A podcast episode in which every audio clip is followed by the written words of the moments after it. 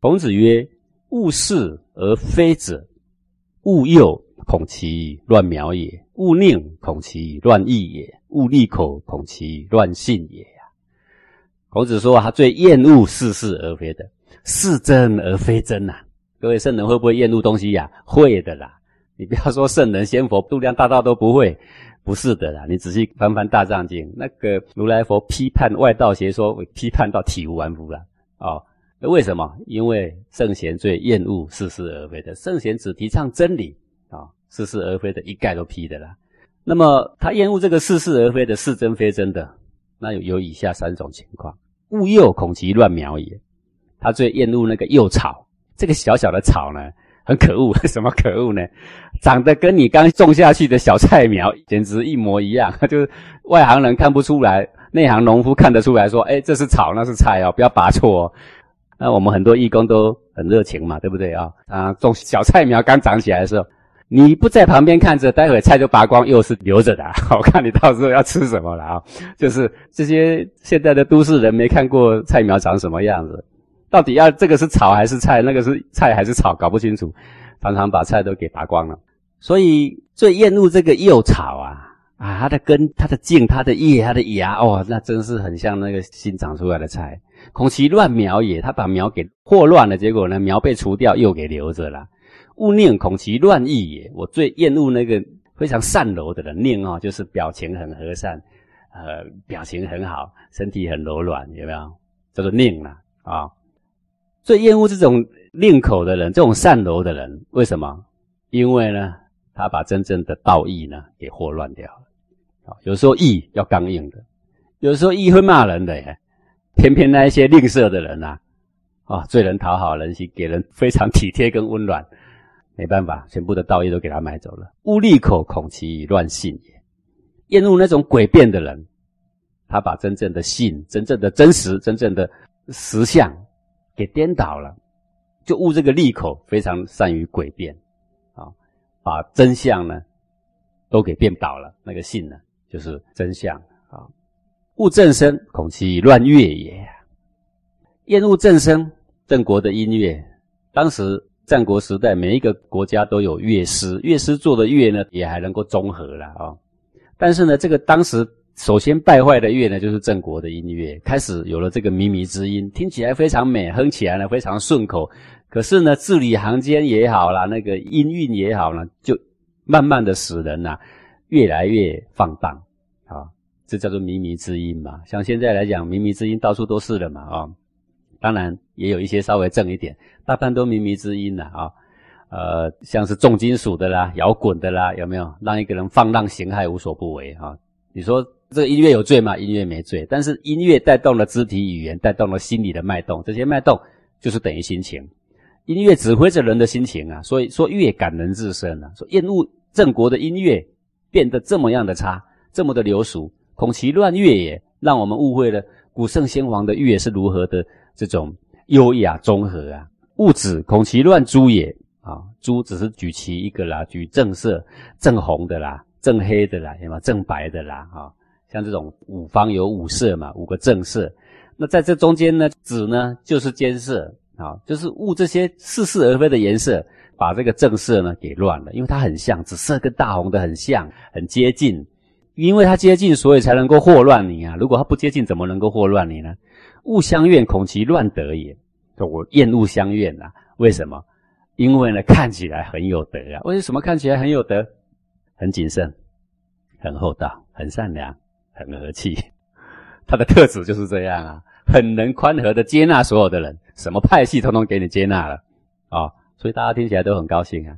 然后呢，什么是仁义呢？把仁义给迷乱掉，所以恐其乱德也呀。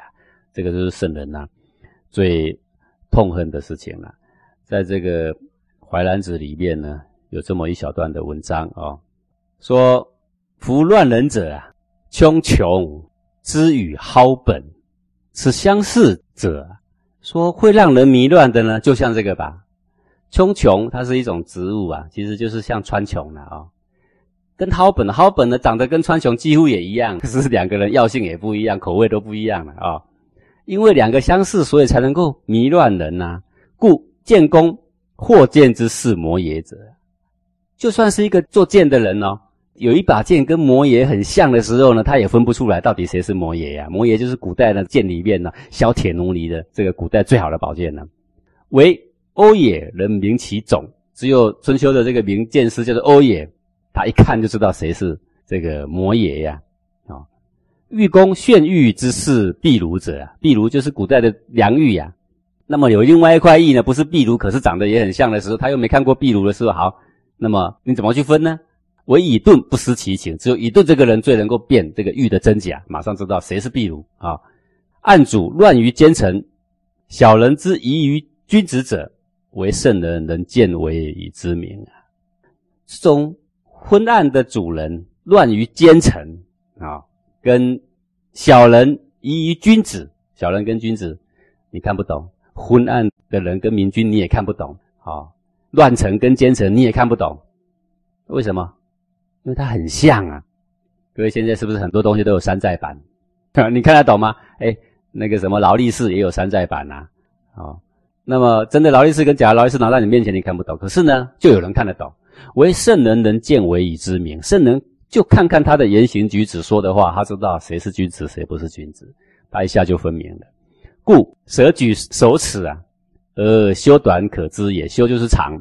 说这个蛇啊，它举起来头如果有这样一尺高，那我们就知道这个蛇大概多长。短短的蛇头举起来是不会有一尺高的。眼镜蛇头举起来有一尺高的话，我们就知道说这个眼镜蛇大概多长了。啊，所以说是蛇举手尺啊，啊，他的头抬起来一尺，象见其牙，而，大小可论也。你不必看那个象多大，你只要看到它的牙，大概可以揣测那个象大概有多大，有几吨重了啦。好，玉儿一牙，知神之水何者？尝一哈水而甘苦之矣啊！这个玉儿跟易牙都是齐国最善于烹调的人啊，很能够品尝东西的味道。那么汁水跟饮水的水啊，把它加三，汁水三分，饮水七分，两个合起来，给他喝一口。然后测一下甘苦，他就知道说，嗯，你刚刚那一杯水哈，汁水里面有三分，饮水里面有七分呐。你看这样的人呐，故圣人之论贤也呀，见其一行而贤不孝分矣呀。所以圣人呐，他们在看一个人的贤不孝，到底是相愿还是真正的正人君子，就是听他说话，看他做事，言行举止呢，而贤不孝就开始分出来了。啊，这边谈到孔孟，谈到。最厌恶的是相怨，那你必须分得出相怨呐啊！圣贤最善于分出贤不孝，而那些相怨总是说还分贤不孝就是下圣法，只有不去分他才是上圣法。各位，当他说服了大家不去分他的时候啊，相怨才有地方可以躲。各位对不对啊？不然相怨要躲哪里？把水弄得很混乱之后，那鱼虾都躲在里面了，对不对？当水很清的时候呢？有什么看得一清二楚啊？圣人专门就会辨别相怨跟真人君子。君子反经而已呀，经正则庶民心，庶民心思无邪特矣呀。说君子反经而已呀。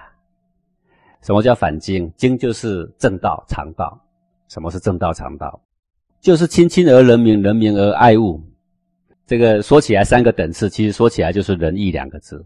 但是仁义要不要实施的这个次序啊？次序就是亲亲而人民，人民而爱物，把它分出大小先后，这样次序去行这个正道。君子就是反于这个正道而已呀。经正则庶民心。当仁义正了，当本末大小先后都正了，什么该做什么后做，当不得已取舍的时候，如何取大舍小都懂了，则庶民心，庶民呢，百姓。就有这些仁义礼智的智慧，就不会呢被乡怨所迷乱。庶民心思无邪特矣。当百姓都有了分别大小先后的智慧，有了仁义礼智的智慧，那么那一些乡怨呢，就无所容其身了。啊特就是过错，那些邪恶的啊、不对的、祸乱世人的，他就无所容其身，他没有地方啊可以藏。所以君子反于精，说道啊，道在哪里？当然道在天地无所不在。可是古圣先贤有的时候告诉我们说，道在哪里呀？道在经书里。为什么？因为经书里呢，他把古圣先贤要交代的话呢写得明明白白。可是有时候我们要告诉你说，这个文字字里行间没有道，为什么？因为呢，炖成一锅汤喝下去也不会明白，也不会开悟嘛，各位对不对啊？好，烧一烧呢变成灰，里面也没有道啊，是不是这样啊？好，为什么有的时候说道在经里面？为什么有的时候经不是道？当你执着经里面的文字，当你执着去白话翻译的时候，他说经里面没有道。可是当你呢迷惑于什么是君子是小人，什么是大小先后，什么是该做不该做的时候呢？那你应该听谁的话呢？那就是古圣先贤的话。啊，他们的话在哪里呢？就在经里面。所以反经而已啊。回到经，然后你去找经典里面，然后他告诉你什么？不外乎你怎么养你的身心性命，而后呢，亲亲人民爱物，不外乎是这样的一个事情而已的。好，日常生活可以办得来的，虚域不可离的，那个呢叫做经。这一章呢安排在孟子的倒数的第二段，可以说非常的重要。好，他要用很大的力度呢去了解它，你不能把它读过算了。为什么？因为如果你分不出君子跟相怨，你分不出正跟邪，君子跟小人的差别，任你再怎么修行，你必定原地打转，无法进寸步的。它重不重要啊？它非常重要，你一定得分得清是是非非，有是非的，有对错的，有真相有妄相的，有君子有小人的。你要分不清的话，这些这么多的法门，有正的有邪的，有对的有错的。有似是而非的，当然也有真理在里面的。什么叫似是而非？百分之八十是对的，就百分之二十错，你无法分辨的。需不需要分辨呢？需要分辨的。执意不分辨的呢？赶快分辨吧，要不然呢，原地打转，不能进寸步的。